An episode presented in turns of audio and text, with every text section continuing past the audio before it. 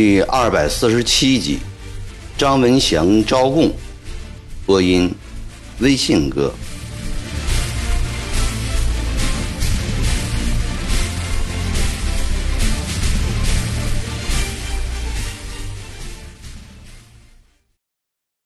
张文祥是河南汝阳人，自小家境贫寒，十五岁上死了父亲，十七岁上死了母亲。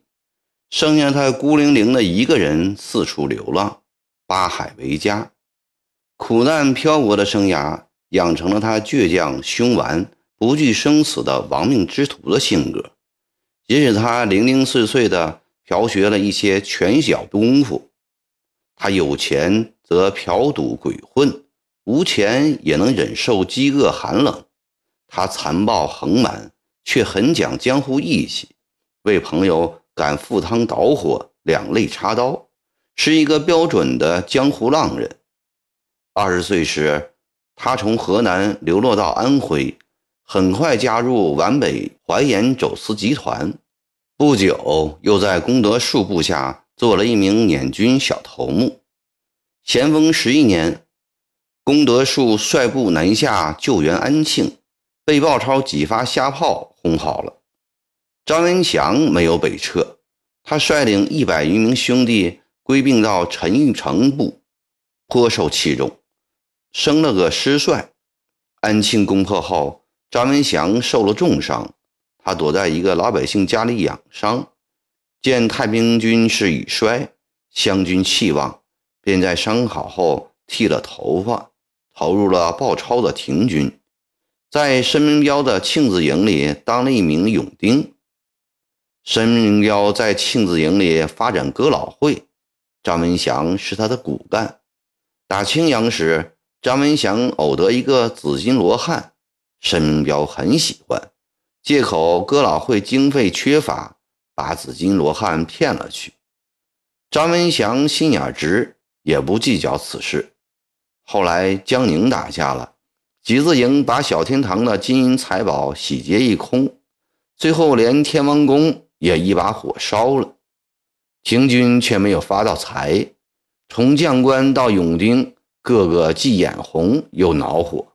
以后又叫他们去福建追杀汪海洋部，恰好鲍超回四川探亲，申明标鼓动兵丁索欠饷，廷军哗变了。赵立文带着十五万饷银前来安抚，大部分人稳定下来。申明标、张文祥等人见机不妙，匆匆逃走。在途中，张文祥想起了那个紫金罗汉，要申明标把他卖掉，大家分点银子谋生。申明标扯谎说罗汉被人偷走了，他气得和申明标分了手。张文祥又开始流落起来。这一天，他又饥又渴地来到东天木山脚。忽听见山坳里传出了阵阵的钟声，钟声中还夹着含糊不清的梵音。他心中一喜，前面不远处必定有座寺庙，不如全借此地住几天再说。他跟着声音蹒跚转岭，在一片参天古木中，果然看见一处寺庙。这寺庙极为壮观，红墙中围着大大小小。数十间殿堂僧舍，这就是东天目山有名的法华寺，里面有僧众二百号人。张文祥来到了三门，请求在庙里住两天，也是他的机缘好，刚好遇到住持圆灯法师送一个贵客出门。圆灯法师对着张文祥注视良久，慈祥地问。施主从何处而来？因何事要在敝寺借宿啊？张文祥想了想说：“我叫张文祥，因经商破产，又让伙伴拐走了剩余银钱，现在一文钱都没有了，想在这里赊两餐饭吃。我佛慈悲，救苦救难，吃两餐饭不难，但施主……”折本破产，今后如何生活？家里可有父母妻儿？我上无父母，下无妻小，今后如何过活，我也没有多考虑。不知你这里要不要人做事？我有一身力气，砍柴挑水都行。”圆通法师眯起了双眼，又嘻嘻地看他一眼，问道：“你可会使枪弄棒？”“略懂一点。”“好。”法师高兴起来，你就住在这里吧。你愿否皈依佛门？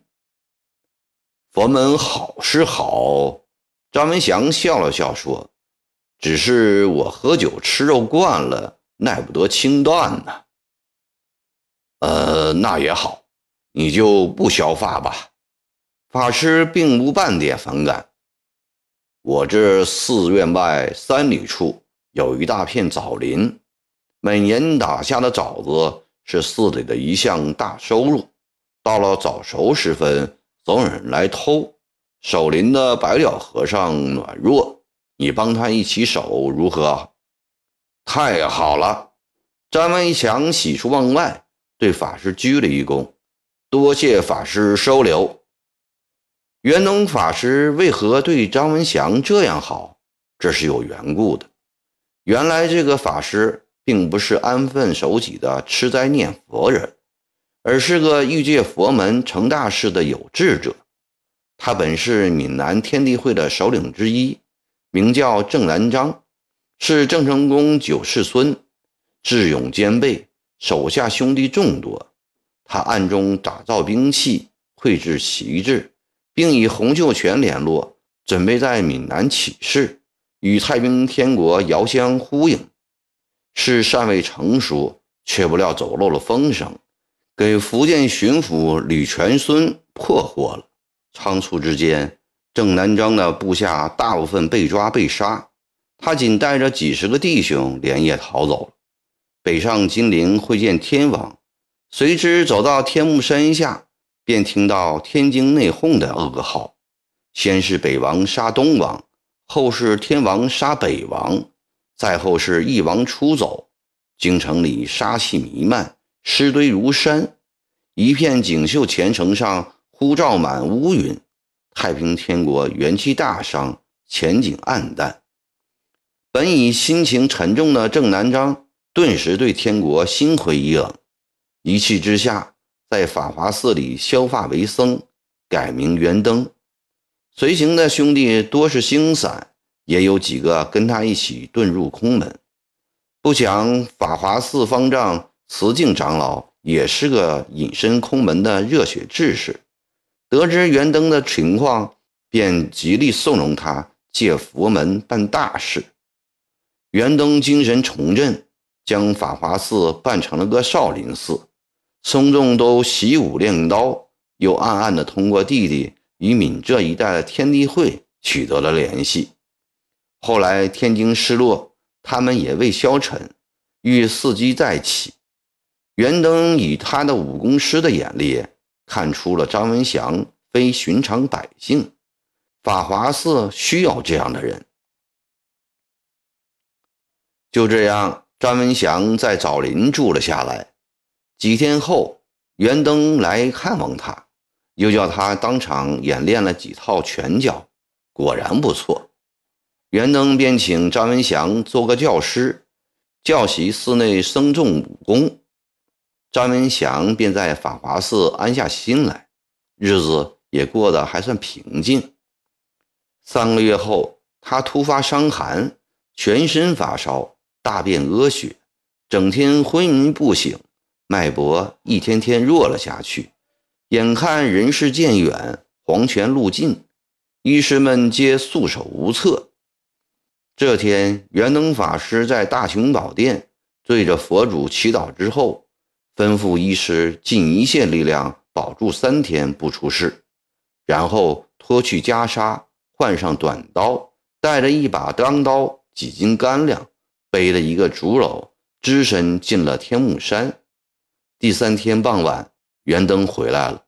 竹篓里关一条极毒的七步小青蛇，篓盖上绑一处各色草药。袁登把草药剁碎，又榨出浆来，然后从竹篓里拖出那条七步蛇，一手掐腰，一手掐头。那蛇疼得张开口，毒液顺着舌头流进了药浆。他亲口撬开张文祥紧闭的牙关，将药浆灌了下去。到了后半夜，烧渐渐退了。第二天上午又灌了一剂，两个时辰后，脉搏正常。临黑时，张文祥已能自己开口吃药了。这一夜，他呼呼酣睡，到了天亮，便能起身吃饭了。当张文祥得知袁登冒着生命危险闯进深山为他捉七步蛇时，这个刚倔寡情的硬汉子第一次流下了感激的泪水。他跪在袁登面前，请求收他为佛门弟子。袁登双手扶起，说：“佛法广大，无所不在，其宗旨乃除恶为善，为世人造福。”至于削发不削发，穿袈裟不穿袈裟，实无大区别。你若有心跟着我除恶为善的话，可否听得进我一番劝告？我这番小命全是法师给的，今生今世法师说什么我都听从。于是袁登把张文祥带进了方丈室，将天地会反清复明。及他自己所悟的驱逐洋人、保卫中华的各种道理，给张文祥讲了一遍。张文祥这时才将自己参加过碾子、太平军和湘军的复杂经历全部道了出来，并说自己在湘军中是哥老会的二大爷。袁登说：“湘军虽然可恶，为虎作伥，助纣为虐。”但哥老会与天地会是一家人，你我早就是兄弟了。我对你完全相信。你吃惯了酒肉，也飘荡成性，受不了佛门清规的禁约，你也不必受戒。你的胞弟组织了一些人在浙江沿海劫富济贫，并接济法华寺。你今后就为我办一件事，每月去一趟海边。与我的胞弟接头，带一些金银回来。张文祥久静思动，正想外出闯荡，听了这话，欢天喜地。从那以后，便为袁登及其胞弟当起了联络员来。张文祥讲义气，重承诺，胆子大，武功好。几次往来后，受到了袁登兄弟的格外器重。袁登又为张文祥在附近拟了一房妻室。第二年，妻子为他生了个儿子。漂泊半生的张文祥，而今有了延续香火的亲生骨肉，真是对袁登感恩不尽，发誓要以身相报。几年后，张文祥在一次从海边回天目山的路上，偶尔遇见了开小鸭店的申明彪。故人相见，分外亲切。谈起分别后的情景，申明彪连连叹气，张文祥却喜满眉梢。申明彪听说袁登出家前也是天地会的头人，便决定关闭小鸭店，与张文祥一起去投奔袁登法师。张文祥自然同意。在法师面前，张文祥将申明彪的武艺大大称赞了一番。袁登见身曾是关天培手下的把总，曾藩手下的营官，毫不犹豫地接纳了。申明彪表示要做一个完完全全的僧人，袁登也立即同意，亲自给他剃发，取了个法名叫悟飞。申明彪已是五十岁的人了，袁登见他阅历丰富，本事高，不久又提拔他做了监院，地位。仅次于方丈，在法华寺里做了第二把交椅。有一天，张文祥偶尔在申明彪的禅房里发现了那尊紫金罗汉，心里很不痛快，想想自己不缺钱用，何必为此事再伤感情？于是不作声了。心里却开始鄙薄申明标的为人。这一年，浙江巡抚马新贻在宁波、台州沿海大破走私海盗，袁登的胞弟也被马新贻所获，处以极刑。消息传到了法华寺，袁登悲痛欲绝，张文祥也怒火万丈。法华寺为袁登之地的亡灵念了七天七夜的超度经。张文祥在佛祖面前立下海誓。今生不杀马新贻，为袁东兄弟报仇，则不为世上一男子。张文祥从此在法华寺里苦练功夫。白天他用短刀戳牛皮，夜晚他飞刀断香火，为的是今后无论远近，无论冬夏，只要遇到马新贻，便叫他不能从刀下躲过。整整练了两年。他练就了一刀贯五张牛皮的力气和三十步内灭香头的绝技，他要下山办大事了。临走的前一夜，他搂着三岁的儿子亲了又亲。妻子觉得奇怪，他终于忍不住了，把下山的目的告诉了妻子。听说要谋杀总督大人，妻子惊呆了，哭着求他看在儿子的份上。不要这样，张文祥安慰说：“我受法师大恩，不容不报。刺杀之后，我会有办法脱身的，你不要替我担心。”妻子仍痛哭不已。总督身边有许多卫兵，你如何脱身得了啊？我会远远的制刀。张文祥说完，要妻子点燃一支香，插到三十步远的一棵树上。他把腰刀平放在右手掌上，对着他吹了一下，又深深地吹了一口长气，然后运足气力，腰微微向前，右手在前胸打了一个圆圈，口里叫了一声“去”。只见一道白光从手掌里飞出，一眨眼功夫，树干上发出“嚓”的一声响，香头不见了，腰刀直挺挺地插在树干上。妻子只得含泪为他收拾行装。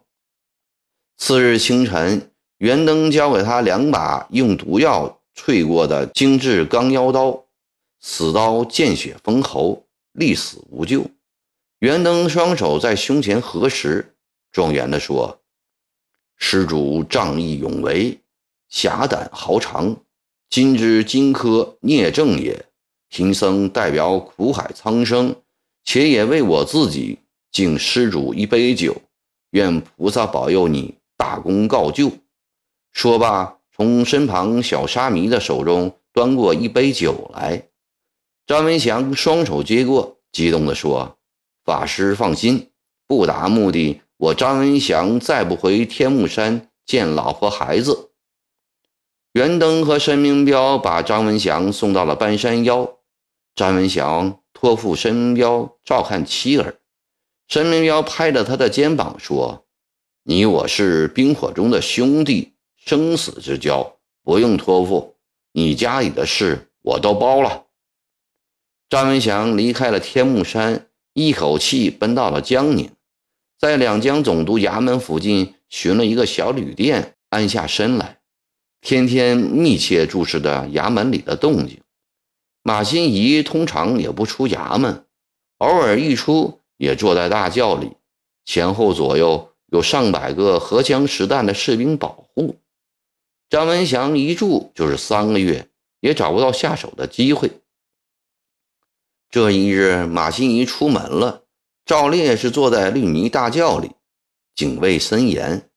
张文祥腰插短刀，远远地跟随着校对。因为原先的两江总督衙门还在修建之中，马兴仪将督署展设在江宁知府衙门内。校队出了府东大街后，进了鲁飞巷，再穿过堂子巷，就开始过一座座石板桥了。